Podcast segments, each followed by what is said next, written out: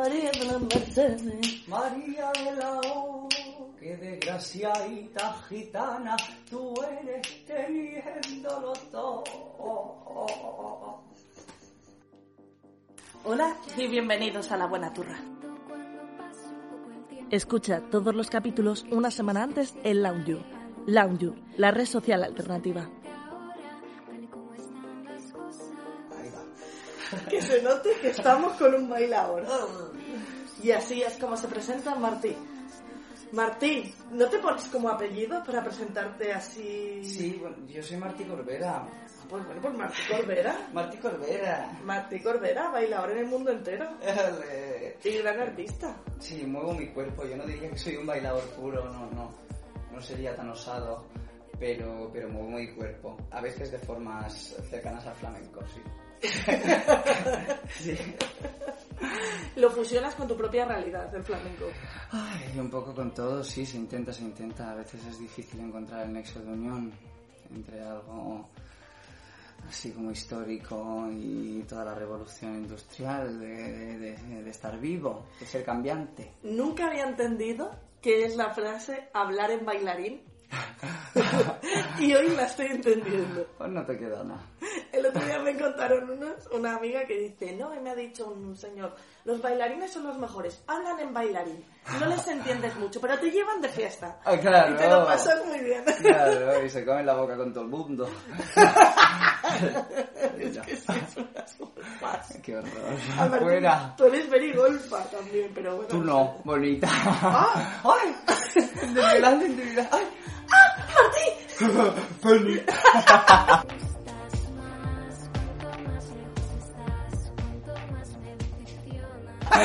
Y así es como nos presentamos el uno al otro. Bien, ahora contaremos. Luego si eso contamos la historia del ¡Ah! Martí. Penny. Vale. Pero bueno, Martí ha venido aquí, bueno, pues como siempre, porque es alguien que me cae muy guay, al que tengo muchísimo aprecio y que me parece una persona fantástica. Y hoy ha venido a hablar de Sex Education. Me he dado cuenta de que finges masturbarte y me preguntaba si querías hablar del tema. Oh, ojalá mi madre fuera una gurú del sexo. ¿Por qué no empieza eh, contándome su primer recuerdo de su escroto? No te gustaría. Créeme. No, I love you so bad. Esta es una nueva frontera, mi reprimido amigo. Una oportunidad para subir en la cadena alimentaria. Me tienes preocupado. Todo el mundo está pensando en mojar, a punto de mojar, mojando ya. Los alumnos del Insti te necesitan y nosotros su dinero. Yo me encargaré del negocio y tú de la terapia. ¿La terapia? La terapia sexual, como tu madre. Pero antes de esto, hay que explicar que tú, otra vez te la voy a hacer contar porque lo hemos grabado antes, pero no sabemos si está grabado. La vas a hacer revivir el dolor porque. mm, ¡No! Se marcha, está bailando. Va a salir la vecina de arriba contentísima. Joder, que saliera en el podcast sería un puntazo. La vieja bola. Eh, vamos a hacerle revivir el dolor porque sí. Vale, venga, te lo voy a contar así como un poco resumido Pero porque me estás sentarte ahí. desgarrando el alma. Ah, vale, no se me escucha. Vale.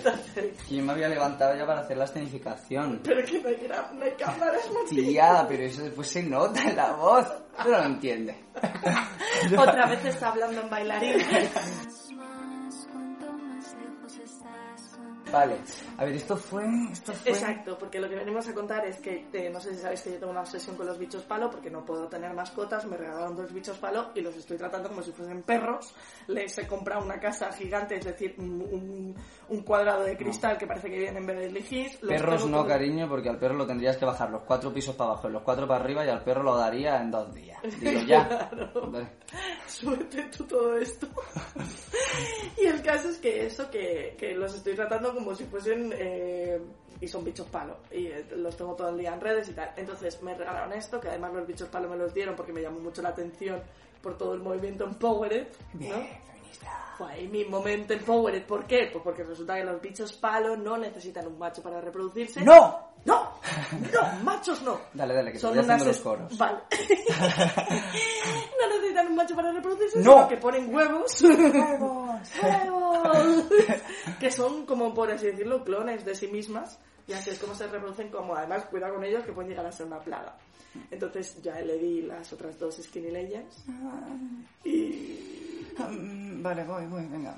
Pues mira, bueno, lo que pasó fue que yo quería hacerles como un lugar idílico, verás, para vivir, ¿no? Como diciendo, te voy a dar todo el amor que jamás, que jamás les pude dar a los hijos que nunca tuve. Tú bicho al palo, ¿no? Claro.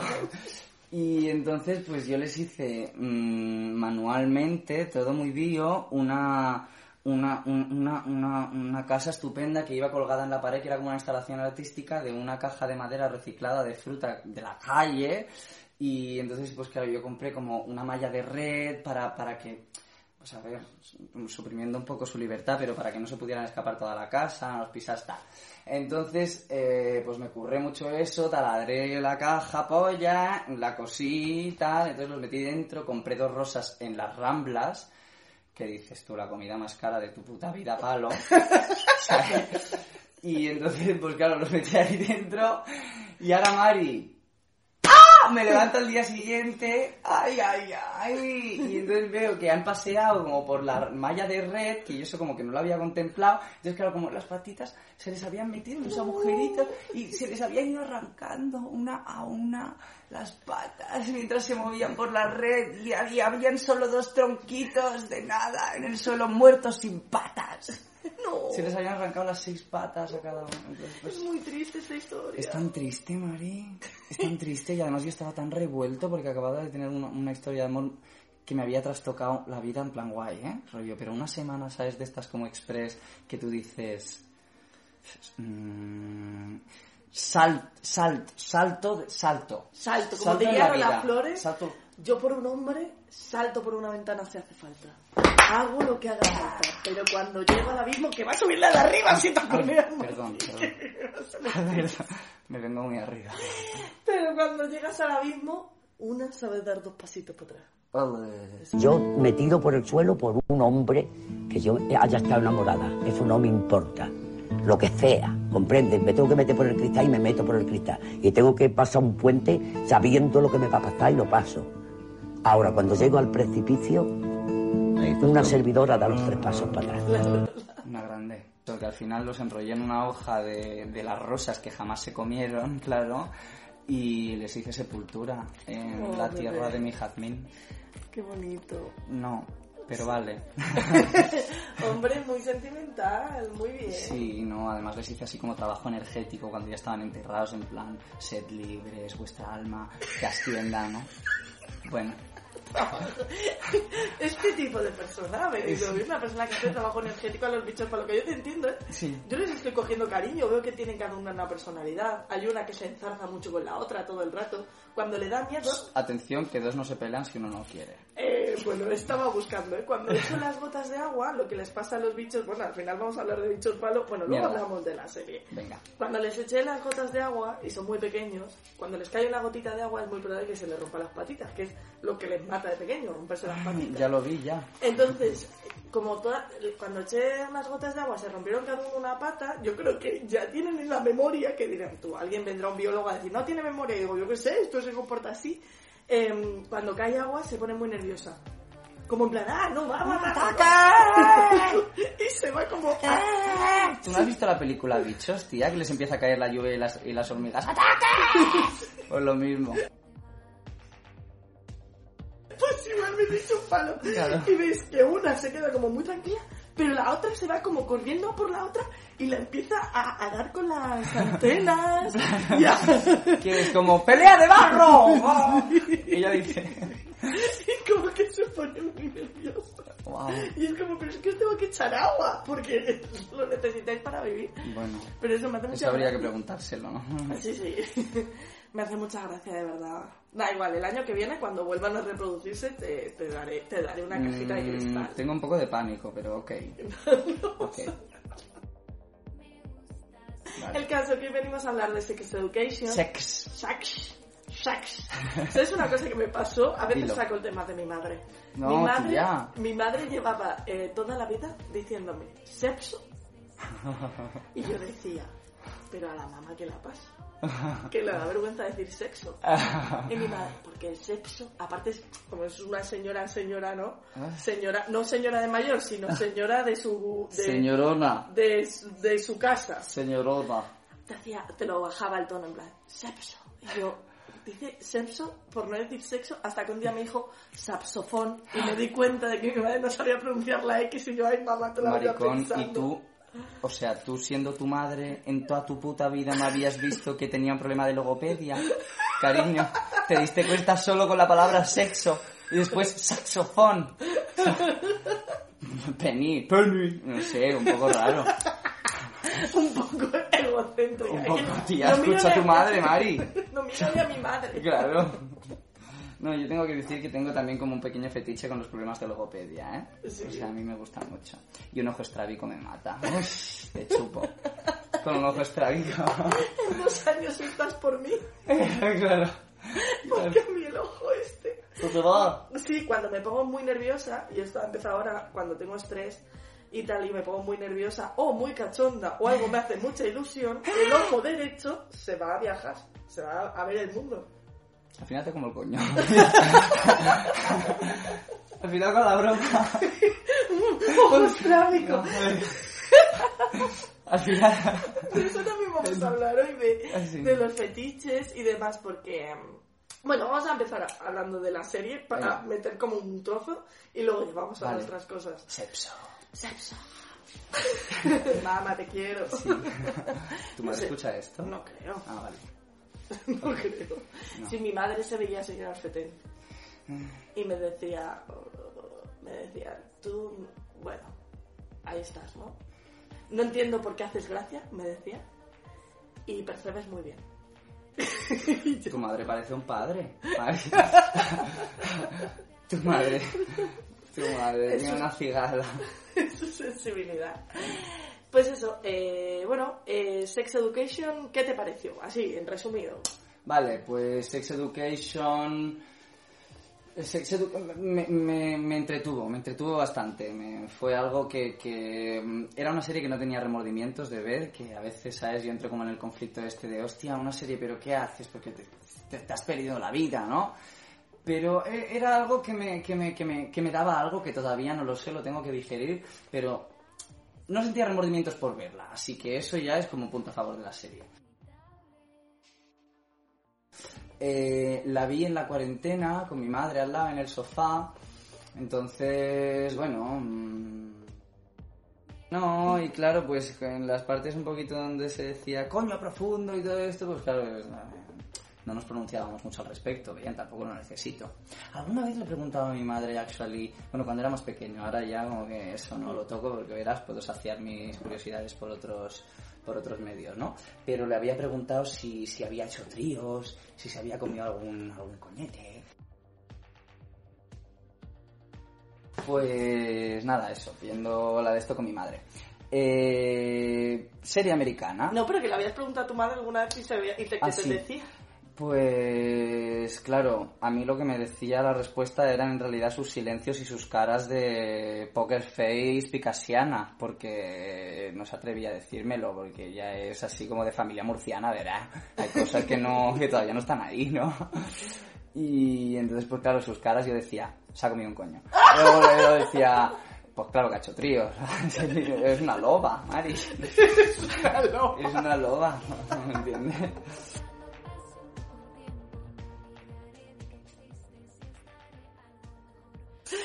Eh, bueno, y nada, entonces la serie, la serie guay, una serie americana con unos guiones muy lejos de la vida en realidad, pero que me hacía gracia, está bien, está bien. En, Sex- en Sex Education hay una cosa que, hablando de la madre y tal, me llama mucho la atención porque se vuelve a sacar el papel de los hijos de madres que hablan abiertamente de sexo. Que lo, vi, lo he visto en Sex Education, eh, también lo he visto en Los padres de él y también lo he visto en, eh, en The Big Bang Theory. Y hay una cosa que me llama mucho la atención, que es que eh, lo que siempre reflejan es que el, el hijo de una madre que habla abiertamente de sexo está muy reprimido en el Sí, sexo. ajá. Y no sé hasta qué punto eso es pues un personaje que funciona por los clichés de la contraposición o realmente se puede dar en la vida. Porque yo en mi caso sí que vengo de una familia que ya te digo cómo tenía que ser para que mi madre cuando dijese sexo, yo pensaba que estaba escondiendo la palabra. Sí. Ah. No sé, pienso que muchas veces en las relaciones mm, paternofiliales, maternofiliales, hay o, una relación por parte del hijo de de, pues de, mimetización con lo que son tus padres, ¿no? De imitación, o una relación de reacción a lo que son tus padres, ¿no? O sea, cuando cosas eh, que te parecen vergonzosas o cosas que te parece que, pues eso, que hacen el ridículo ellos, que...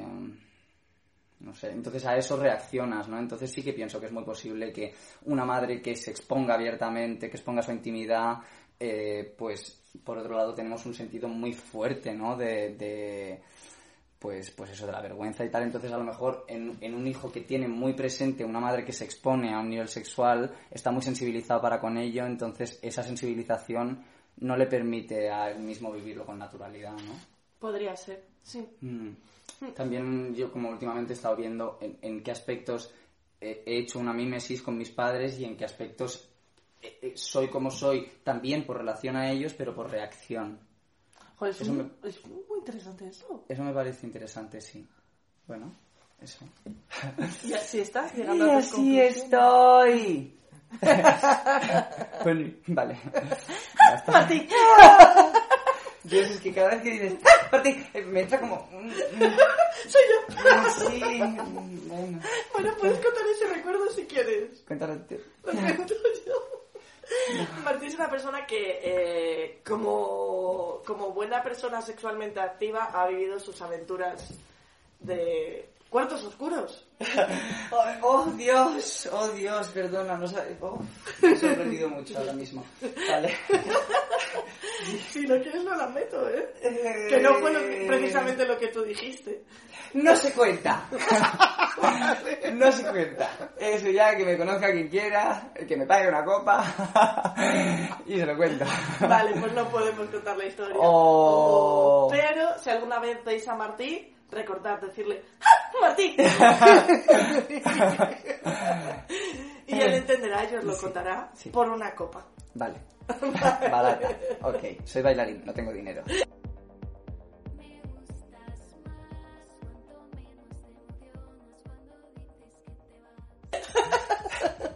Así es.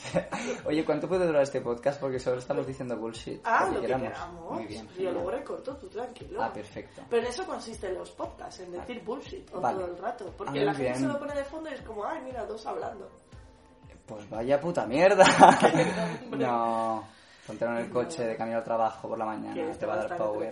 Te lo juro, te lo juro. ¿Por dónde íbamos? Ah, bueno, estábamos hablando de sex, education. Luego hay otra cosa que te, me has contado antes que te descuadra mucho de sex education, que es el hecho de que, te, que no te terminas de creer que la gente se abra tan rápido a un desconocido del colegio. Eh, eh, eh, o sea, el factor importante es que es un, un instituto. Entonces, eh, un instituto es como un microcosmos donde, mm, eh, pues lamentablemente, mm, bueno, no, lamentablemente no, de una forma natural, pues como después ocurre en todas partes, ¿no? Pero como, como ocurre en todas las sociedades, pues las, las experiencias de cada uno de los individuos están relacionadas, ¿no? Entonces, quién, quién tú eres, la información que hay en el saco de ti que, que, que conoce la, esa sociedad, pues pues marca mucho cómo van, cómo se van a relacionar contigo de una forma general. Nadie viene a ti eh, de una manera llana, de una manera neutra. Todos vienen con un saco de información que ya tienen sobre ti, ¿no? Entonces, me parece que eh, pues en esa serie los jóvenes, aparte de que tienen una capacidad de expresión que no es propia de un adolescente, ¿sabes? Como esa capacidad de analizar los problemas y de exponerlos, eh, ya lo querría Dios entre nosotros, ¿sabes? Con 15 años. Pero, pero sí, aparte de eso, pues eso que se. que, que, que, eso, que, cantan su mierda con una facilidad eh, que me parece que es un poco irreal. Ah, muy bien. Eh, la nevera ha empezado a sonar. La nevera ha empezado a sonar. ¿Tú la escuchas mucho? Sí. la podemos desconectar. ¿Puedes desconectarla? ¿Es esto? No, sí, sí, ese es. Ese es el de todos, sí. Nada, que la de la- Vale. A ver, es que Sara tiene un poco tiene un poco de toque con los sonidos y con los olores. Ella tiene ahí es como, como una zorrita, ¿no? Está en plan animal, quiero decir. Está, tiene ahí una sensibilidad muy grande. Solo como dato, porque sé que queréis conocer a vuestra ídola. Sí, seguro.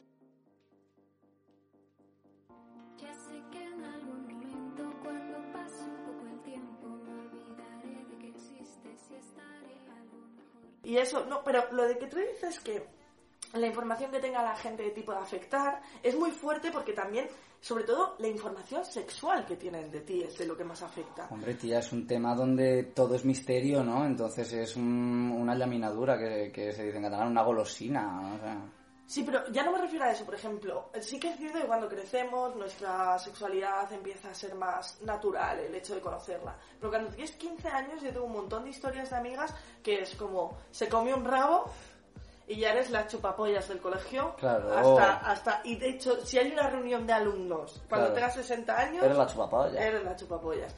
Pues Eh, eso dice también que tú dices que cuando, que cuando vamos acumulando pasado, vamos acumulando experiencias, somos más libres eh, para entender la sexualidad y tal.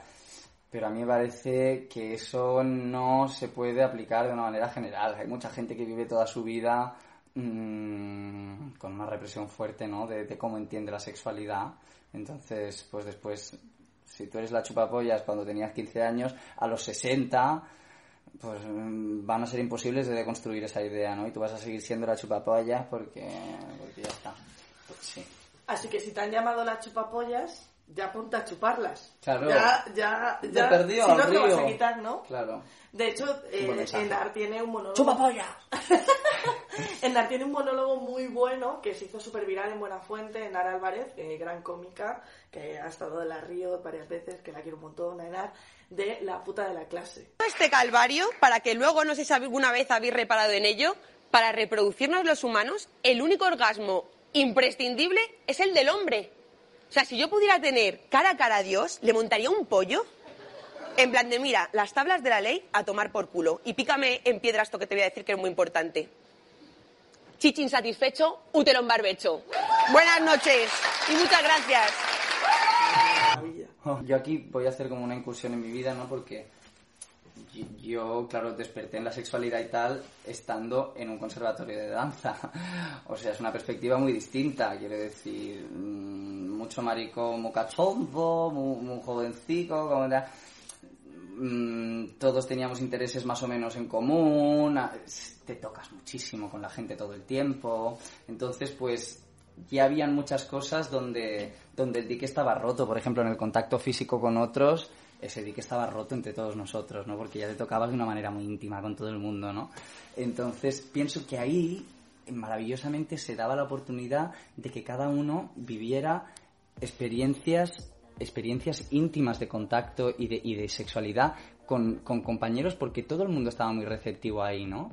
Y entonces todo el mundo tenía esas experiencias y no se, y no se creaba como eso de la guarra, eh, el tal, porque todo el mundo iba despertando a la vez, ¿no? Es algo que se contagia cuando estás en contacto con un cuerpo que ya está iniciado en eso, ¿no? Pues tú te contagias también. Y eso me parece interesante, el desarrollo sexual en un conservatorio de danza. De hecho, a mí, a nivel personal, contigo ya me he acostumbrado, pero yo soy una persona que me cuesta mucho que me toque. Joder, Contigo estoy eso me tendrías que haber avisado. No, pero yo creo que contigo estoy muy cómoda. Ah, perfecto. Yo contigo lo disfruto mucho. Perfecto. Pero ¿sabes por qué me toca? O sea, me cuesta mucho que me toque por muchas cosas. Primero, evidentemente, por, por mi religión católico-cristiana apostólica, Tócate, que yo he crecido toda la vida en colegios religiosos desde la guardería. Sí. Eh, eh, en una familia, pues bueno, también con sus distanciamientos al respecto. Y, y luego también hay una parte que es eh, que cuando me han tocado eh, a nivel fuera del sexo, fuera de un consentimiento, habitualmente ha sido desde una posición de poder. Es decir, a mí había algo que me molestaba mucho cuando salía de fiesta y era el típico tío tocón, el típico tío sobón, que iba, iba al toque. al- a, a ver qué pillaba cuando te tocaba. O, o incluso el típico tío que entra en la discoteca y ya al ponerte la mano te marca de una manera territorial. Entonces yo como vivo mucho con ese individualismo y con ese que no me gusta que tengan poder sobre mí. A no ser que sean algún jueguecito de sexo, que eso hablaremos luego. Em, tengo, he tenido eso- ese problema y ese distanciamiento con la quizá con, el, con el contacto Sí, que has creado también una alerta, ¿no? Al contacto físico. Mm.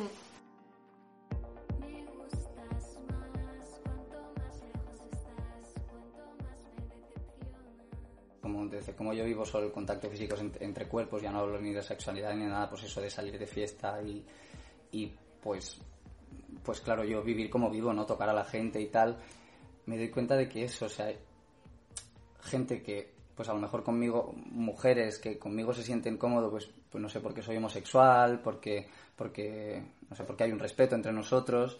Entonces, encontrarse con mi contacto físico, que es algo mm, que no es que, que te dé una palmada en el hombro, que, pues que, te, que te toco la piel, o que tampoco es que te, que te meta la mano en el coño cuando te digo hola, ¿verdad? Pero que, bueno, pues te abrazo y de tal, ¿no?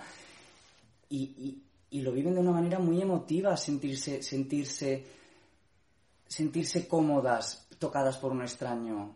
Lo, lo viven de una manera, claro, y eso es que es, es fuerte, ¿no? Porque para mí es como un- una, una, una fuente tan importante de, de, de- de conexión con la gente que es que, por ejemplo, ahora en la cuarentena, me, eh, o sea, de no tocar a la gente, de estar cuatro meses en casa de mi madre, pues que con ella tampoco tengo el contacto más íntimo del mundo físicamente, ¿no? Pues me he dado cuenta de que cuando he vuelto había perdido muchas facultades de escucha física para con otras personas, ¿no? Entonces me figuro que no teniendo eso durante toda la vida, claro, a mí, a mí se me presenta como una limitación fuerte. Es como si te faltase otro sentido. Claro, tía, porque, porque no, no es ni por el, no es por el placer del tacto, que también es por lo que, por la conexión que hace entre seres el tener un contacto físico cómodo, el- la disponibilidad a ello, ¿sabes? Ajá. Y, y sí, me- me- me- eso me ha sorprendido bastantes veces que, el- que la gente, que para la gente sea una experiencia fuerte, un contacto físico simple, cómodo.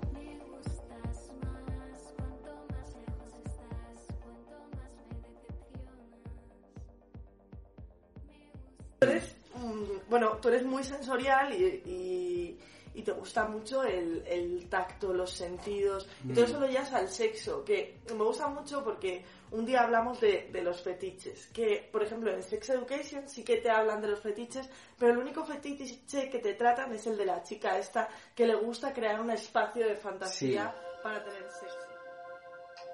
Al entrar en la sala de interrogatorios, Glenoxy notó que su captor la miraba fijamente.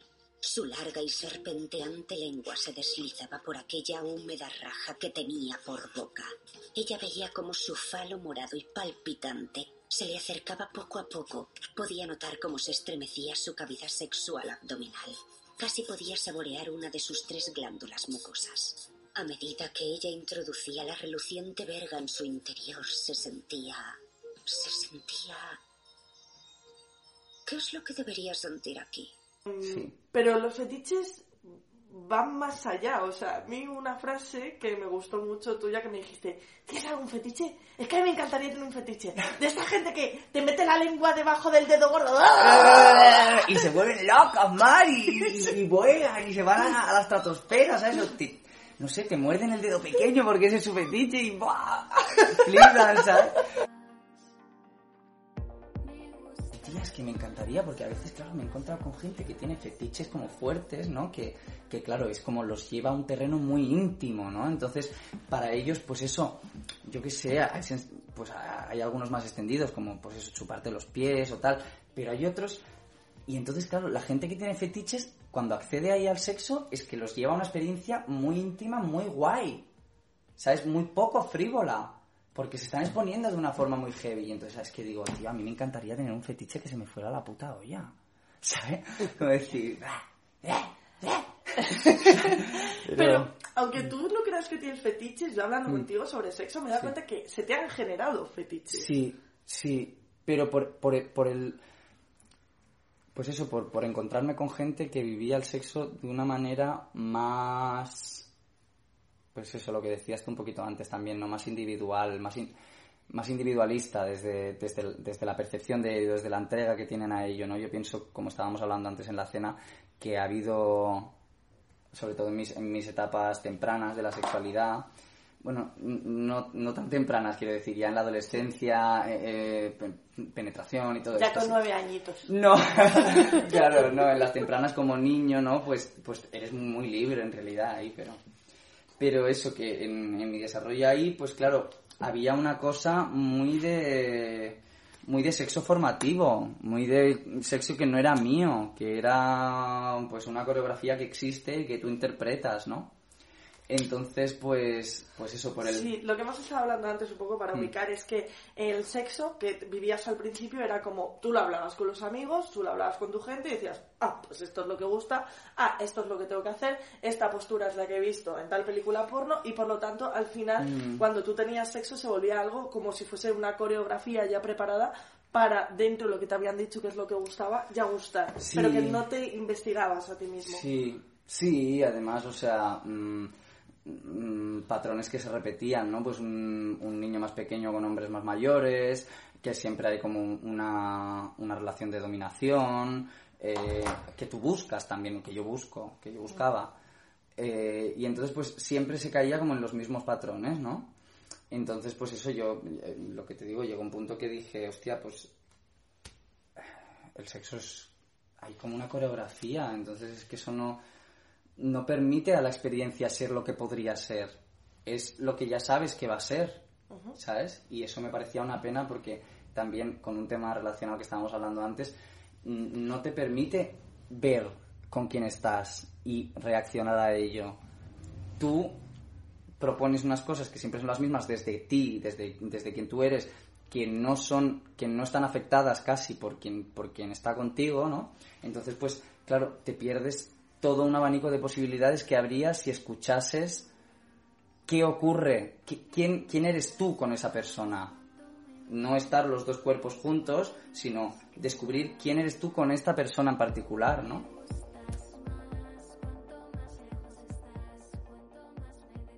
Y sí. Ya, que hay, hay un... Bueno, ¿qué fetiches consideras que Mm. te pudieron salir?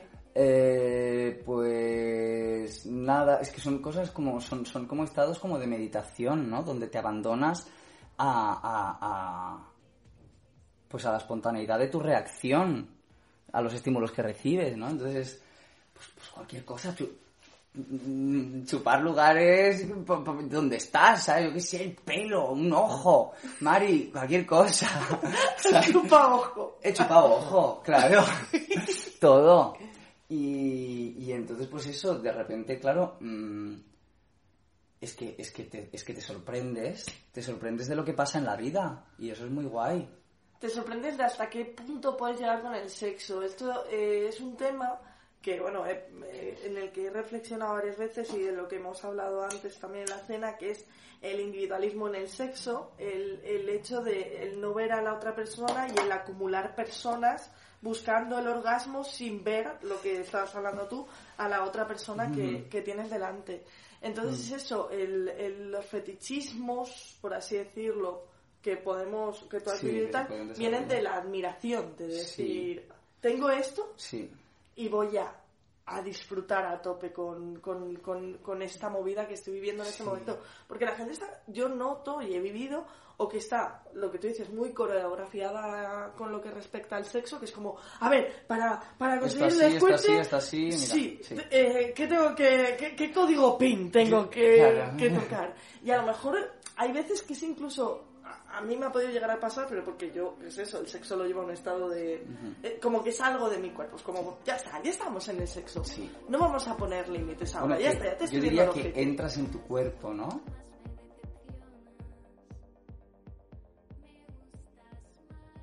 Sí. que entras en tu cuerpo. Porque pienso que muchas veces vivimos como delante nuestra, ¿sabes? Como que no estamos en nuestro cuerpo en realidad, ¿sabes? Bueno, Como atentos, atentos a nuestra reacción de las cosas. ¿no? entras a investigarlo porque Sí. es eso eh, hay gente que es como ay no esto en el sexo no lo voy a hacer porque yo ya es como ya estamos aquí ya luego me dará la vergüenza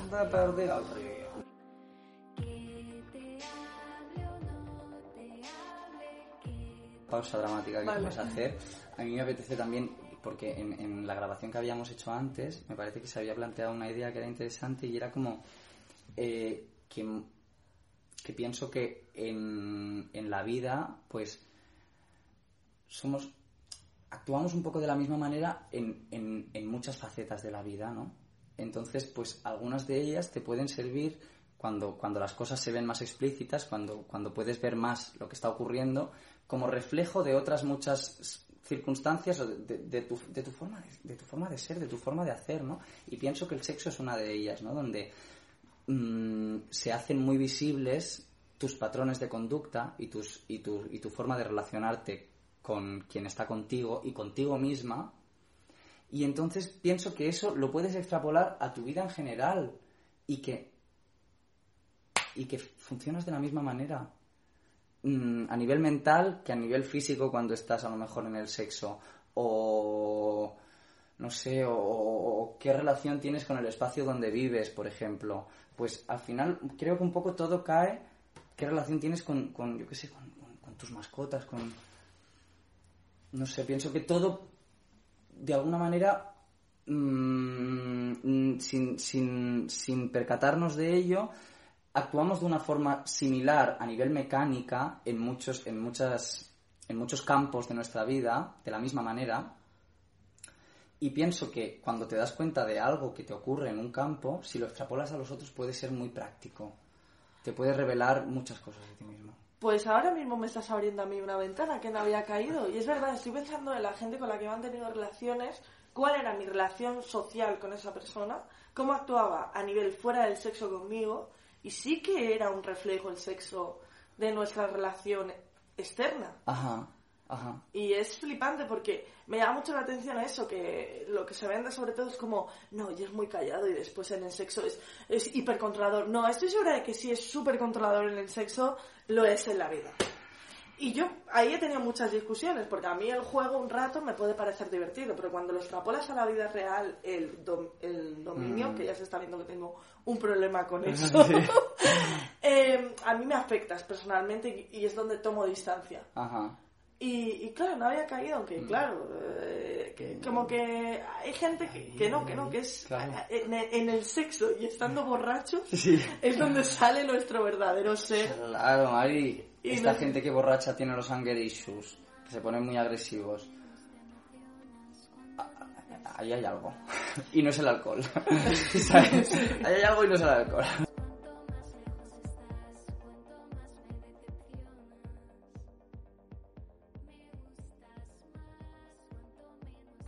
Sí, sí.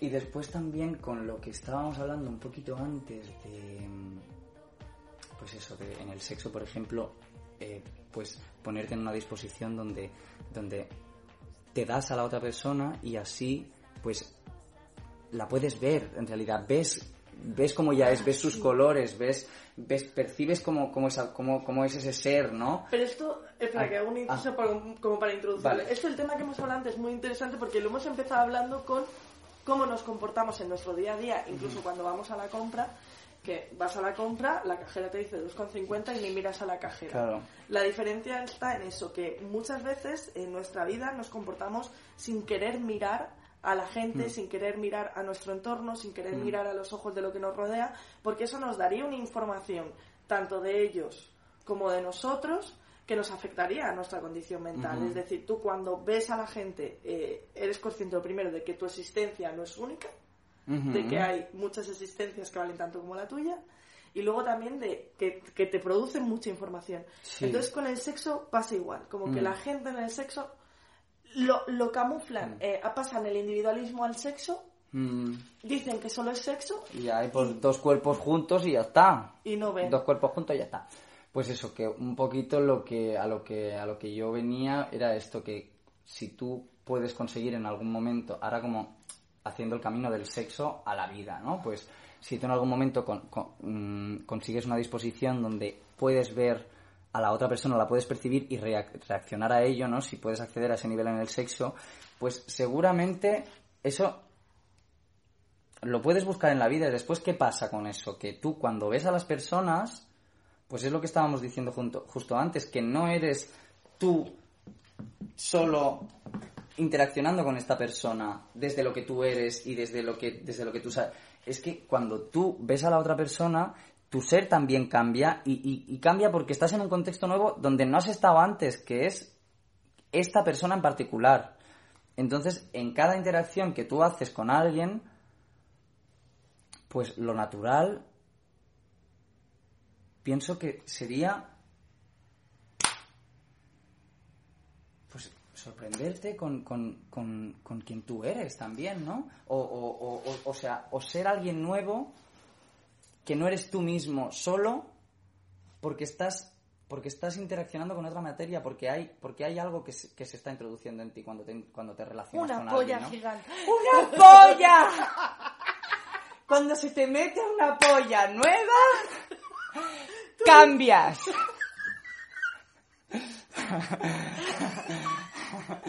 Así que permítete el cambio, bonita.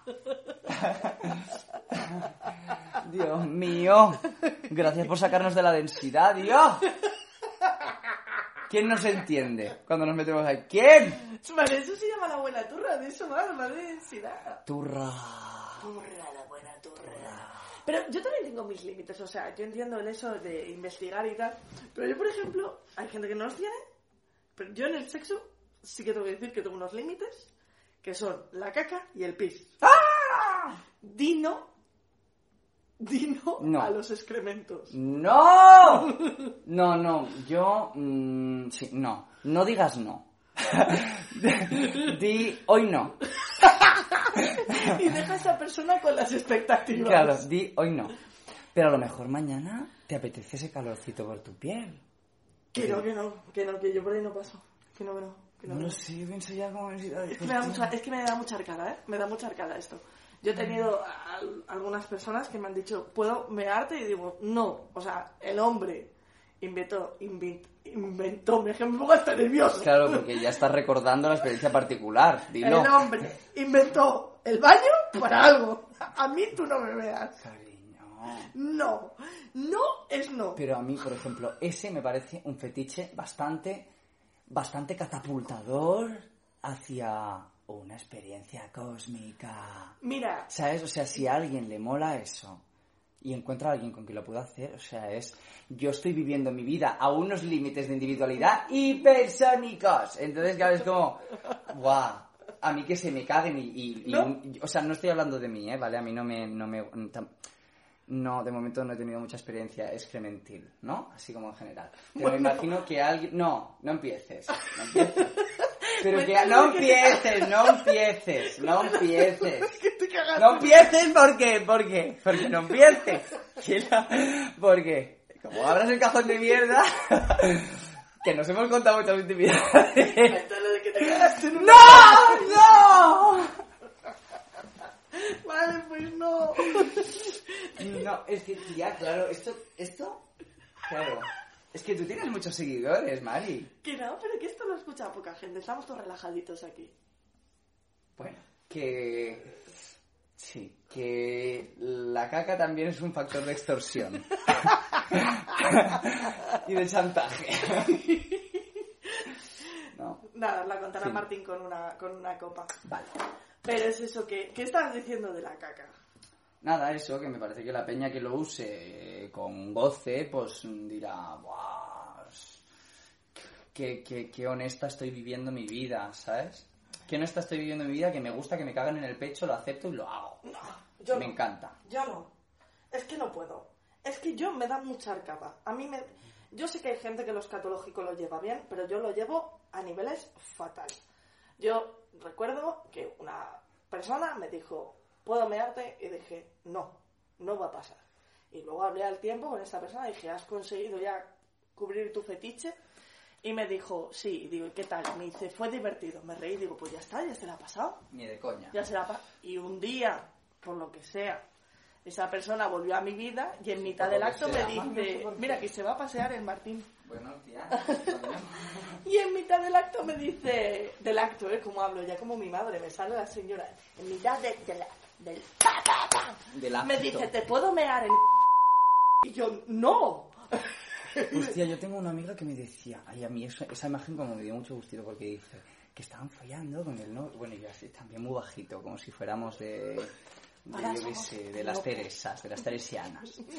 Eh, y que, y nada, pues que, que a ellos les gustaba con su churri, pues que ella cuando se cuando estaban follando, que él le decía, ay, méate, méate, méate, mientras se la follaba, entonces ella pues se meaba, y entonces claro, se la gozaban. Bueno, yo eso sí, pero que a mí no me... Ah, ah, tú sí, tú sí, tú sí. Tócate el pollo, y si me pagas, doble sí. Claro. eh. Me dices 100 euros y te cago en el pecho. Y digo, túmate. O sea, 100 euros y me cagas en Ah, el pecho. Y digo, vale. a mí no. Ah, vale, tú no, ¿eh? A mí no. Tú no, ¿eh? ¿Cuál sería tu...? Voy a vomitar. Es que me da mucho coraje. Bueno, tía, yo qué sé. que, mm, tía, que has pagado un chino a casa. No vayas a potar ahora la comida. No, no, no. Bueno, ¿no podemos seguir hablando de esto? Sí, sí. Ah, sí, vale. Venga, a ver si potas. Eso me encantaría, sería buenísimo. Eh, ¿Cuál es tu límite de pasta que tú dirías, venga, vale, cágame? No, no. sí, dilo, todos tenemos un precio. No, dilo. no, no, no, no, no, dilo, no, dilo ya, dilo. No, no, no, no. Es que no puedo, no puedo ni ponerle precio del asco que me da. No, Es tía, todos puedo. tenemos un precio. O sea, no puedo, tiene que ser artístico. tía, no, vale, tú- tiene que ser un piso. No, cariño, no. Porque tú, todos hemos pasado una cuarentena. 320.000. No, es que eso no es real, cariño. Es que eso no es real, porque a ti ahora te dicen dos mil pavos y te cago en el pecho. ¿Y qué dices tú? Que no, que no, que no, que no, que no, que no, que no. Es que no el asco que me da. Es que ahí está mi límite. Mi límite es la caca. Mi límite es la mierda. ¿Y si te vomitan encima? ¡Uh! Me muero. No. También es entonces. Tienes más límite- límites de los que te Mi límite pensabas. es lo escatológico. Mi límite está ahí. Hay gente que compra, compra. El otro día me contó una amiga que está, que lo que yo le he llamado el negocio de la caca. que en los gimnasios, que tú sueles ir al gimnasio o no tienes gimnasio. Mm, Cariño, yo voy al estudio cada día y me reviento No, ensayando. no, no, el gimnasio. Estoy hablando de... de Yo la- no voy al gimnasio, cariño. mm, No, tú estás mazadísimo. Esto es una cosa así. Esto es una cosa... Este hombre está cincelado por los dioses. no. Eh, Cincelado por los dioses, no, cincelado por el sudor. Exacto, porque sigue cincelando toda la vida porque es bailarín. Y bueno, el caso es que el otro día me contaron, me desvelaron un misterio que yo quiero que equipo de investigación, que por cierto, antes de la cuarentena iba a salir yo en equipo de, de investigación y por la puñetera, por el puñetero COVID no he cumplido ese sueño. No sé qué es eso. Equipo de investigación es el de Gloria Serra de eh, eh, hoy el misterio de los panes. Madre mía. ¿Sabes qué programa es? Madre, pero eso es cuarto milenio. No, no, no, no. Es equipo de investigación que todo el mundo es sospechoso de todo. Entonces te dicen, oye, en los panes hemos quedado con Antonio. Antonio no quiere ser desvelado. Y Antonio sale, hola, ¿qué tal estáis? Tal. Entonces a mí me llamó equipo de investigación eh, antes de entrar en cuarentena para que saliese hablando de, de un tema sexual, además también. Y yo, por favor, por favor, por favor, por favor, ponerme como si fuese súper, súper, súper, súper, súper misteriosa y como si fuese súper culpable de algo, no sé de qué. Y ellos que no, que vas a hablar normal. Y yo, "Uy, es que me hace muchísima ilusión, de verdad. Por favor, acúsame, acúsame. Acúsame, acúsame. Que hay una cosa que me contaron el otro día las amigas que se lo llamo el, el, el imperio de la caca o el negocio de la caca, que por lo visto los gimnasios, que otro día se puede hacer un podcast entero de los gimnasios y de los sectarios, ¿qué es eso? Yo te cuento un par de horas de gimnasio. Vale. Vale. Y bueno, que te lo cuento, que la gente eh, se compra caca entre ellas para comérsela. Los que están obsesionados con la alimentación. Porque dicen que lo que no ha gestionado uno, su cuerpo lo va a gestionar el otro y, y se, se intercambian cacas. Oh my god. En tupper. Oh my El de, God. de sus abuelas Oh my god. se venden la caca. Oh my god. Pero, eh, y eso, ese negocio, ese extraperlo de caca, se hace en los gimnasios. Eso me han contado. Si alguien tiene información, por favor que me la dé. Por favor, por favor, hazte un perfil anónimo y cuéntanos tu experiencia en el contrabando de caca. No hace falta que des tu nombre, sabemos que te vamos a hacer mucho bullying si lo haces. Pero No somos Sex Education, no, No. vamos a guardar el secreto no, no, te vamos a hundir la puta vida. por comprar Se lo caca. vamos a contar a tus nietos, nos vamos a acordar toda la vida de que comprabas caca. Eh, Así que haz un perfil falso, pero cuéntanoslo, por favor.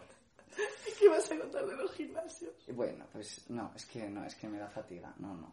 paso, paso. Joder, es que estás dejando un montón de Sí, anécdotas en el misterio. Pero tía, eso está bien, eso es un muy buen marketing, dilo ya. Bueno, es muy buen marketing. Muy buen marketing. Te vas a ganar muchísimas copas. Vale. Esto es así.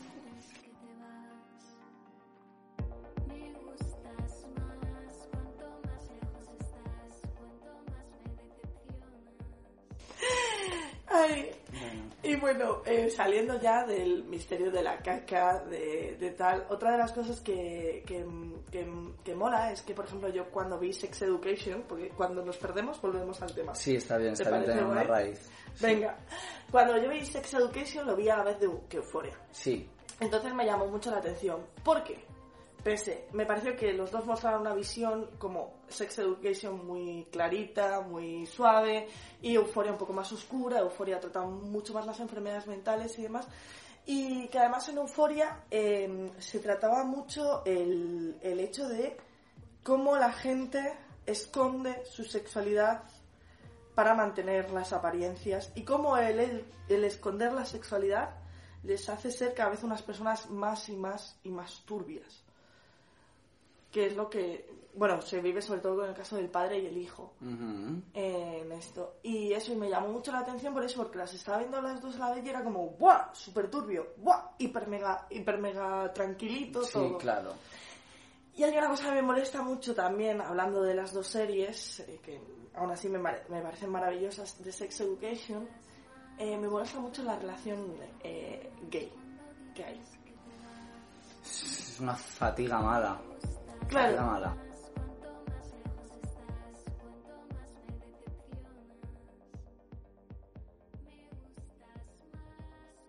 Porque la relación gay, al final, acaba reproduciendo otra vez eh, la masculinidad tóxica. Madre mía, una- hubo, muy poca búsqueda ¿eh? en, esa, en esa relación. O sea, era estereotipos, pero vamos, mm, mal. Mal. O sea, lo que, lo que ocurre, por si no lo habéis visto, es eh, hay un personaje que es gay, es claramente gay, se muestra abiertamente gay desde el principio, que eh, tiene una relación muy sana con otro chico y entre medias se interpone en la relación con un chico problemático, eh, eh, aparentemente podría ser un cisetero, pero es gay, y entonces esconde que es gay y tal. Y al final se decanta por, por esa masculinidad tóxica y eso a mí Sí. me molestó muchísimo. Bueno, muchísimo. sí, además que, o sea, que bueno, una vez más es, pues eso, una relación un poco deconstruida, ¿no? Porque eh, el tío pasa por todo ese maltrato eh, y después, pues su amor es incondicional, ¿no? Y eso, pues sea entre hombres, sea entre diferente género,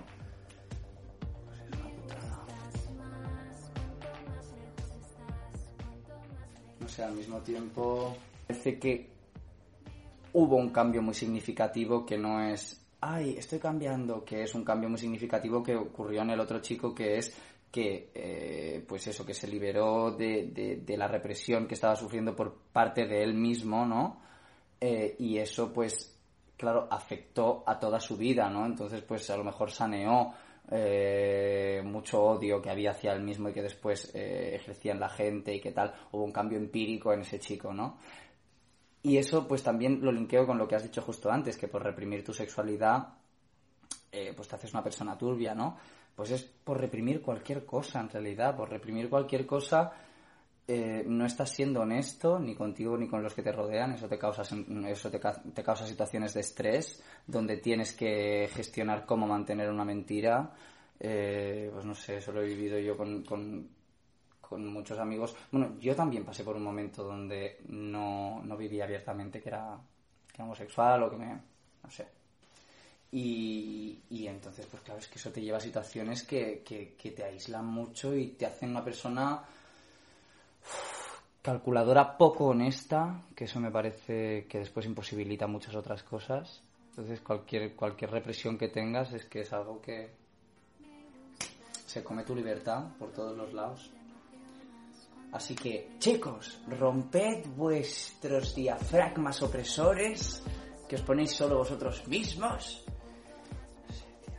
Y a tope. ¿Quieres que te toque las castañuelas un poquito? Sí. Y le damos un poco de vida. Venga. Tú solo querías tocar las cosas. ¡A tocar las castañuelas, hostia! No, pero, pero bueno, mientras tanto podemos ir hablando de cositas también. Joder, castañuelas profesionales. Tía, no me voy a ir con las del todo estampado, de, la, de, la- de la- de las ramblas, de Gracia. Tú, es que, claro... ¿Tú has conocido algún bailarín antes? No, solo a ti. ¿Y, y- cómo percibes este, cómo percibes esta industria? ¿Cómo per- qué, qué piensas? O sea, sin conocerme, sin conocerme tampoco, sin haber conocido a ningún bailarín, ¿qué, qué percepción tienes tú de esta figura? ¿no? Como- La verdad que no tenía ninguna percepción de la figura del bailarín porque toda la o información... sea, si la tuvieses que generar, Es que toda la información que me ha llegado de los bailarines es Billy Elliot, me cago en Dios. que encima hetero, va de hetero el Billy. Claro. Va de hetero.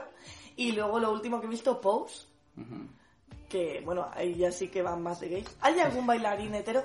Es mi duda. Sí los hay, sí los hay, sobre todo en países post-soviéticos, hay, hay mucho de eso, sí. Ajá. Hay esos extraños seres bailarines heterosexuales que dices tú, eso, eso está fuera de la naturaleza. Pero, pero sí los hay, los hay. No, y después también hay mucho, hay mucho bisexual en ambos, en ambos géneros. Eso está guay. Para ti, con ella quiero ti, te quiero, te adoro, Vivi. Ponles toda tu atención, te doy corazón. Ven. Dos gardenias para ti, te darán tu regalo. Nos va a matar la vecina, De esos besos que te di y que jamás encontrarás en el calor de otro querer. Patricia, ¿puedo bailar? Pues creo que Patricia. con esto, con esto podemos terminar. Así, ¿no? Me ha parecido demasiado estelar para seguir. Me parece increíble. A mí que Patricia, ¿puedo bailar? ¿Has tenido viajes astrales? El testimonio que nos acompaña esta tarde, sí. ¿Cómo, cómo los viviste? Flipé. ¿Puedo bailar? Sí, adelante. Sobre pipiré. Patricia. ¿Puedo sacar las castañuelas? ¡Qué fatiga! ¿Te importaría? Perdona, Patricia, que mi hijo sabe tocar las castañuelas. Pero si tú eres de público. Patricia. Pues yo creo que con esto podemos terminar la buena turra. ¿Quieres dar alguna recomendación? Ser libres. O sea, yo el resumen que Vale. daría esto y a toda la charla que hemos tenido es ser libres a la hora del sexo. Ser libre, perdón, el resumen es ser libres a la hora del sexo y con ser libres me refiero a, primero, respetaros a vosotros y segundo, daros la libertad de poder conocer a la gente con la que interrelacionáis. Porque yo entiendo, y yo entiendo pues eh, lo que viene a ser eh, pues El peso el, el sexo y el peso que llevamos y sobre todo a la gente que te dice, no, no, es que a mí me gusta follar con mucha gente. Y yo no entiendo. Eh, yo, yo no suelo ser de ese caso, ya lo expliqué alguna vez. Que a mí cuando la gente me viene a decir, no, no, es que yo, yo follo, follo, follo, soy muy adicto o muy adicta al sexo, digo, oh, wow, ¿eres adicto al sexo o eres adicto a, a coleccionar personas? A, a- porque yo, como lo digo yo, si eres adicto al sexo, entiendo que te pases la vida en un club swinger, pero si tú eres adicto a generar vínculos con muchas personas como para tener control sobre ellas y, y llevarlo más allá y tener a mucha gente, a lo mejor no te estás permitiendo conocer a esas personas y te estás per- per- Mm. impidiendo conocer una parte del sexo muy guay que es la capacidad de conectar. Como antes Sí. Martín me ha contado una historia de que él se ha permitido enamorarse de alguien. Entonces, es eso. Enamorarse, aunque sea durante una semana. Me voy a Sí, enamorar para, o para durante a la hora del noche, sexo o durante una noche, para que a la hora del sexo poder disfrutar de, de tus rasgos, de tu persona Ujú. y poder llevar esto más allá. Entonces, a mí eso me parece algo muy guay. Sí. Y con ser libres me refiero a eso, a que os permitáis disfrutar tanto de vosotros en el sexo como de la otra persona. Ese sería mi resumen del podcast. Sí. Sí. Y eso, con uno mismo también, hazte pajas estelares, haz improvisación con tu cuerpo, mm, flúyete toda por tu piel y Deja, deja, deja volar tu deseo. Hazte un masaje tántrico Hazte un masaje, eso. Hazte un masaje, claro, tántrico, viva, en, en tu rabo y en tu chocho. El resumen, ser libres,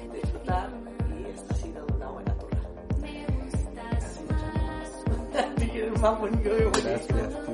Patricia, ¿puedo bailar? Patricia.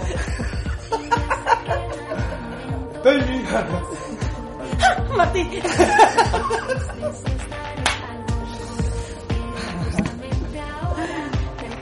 Oye, una hora, guapo.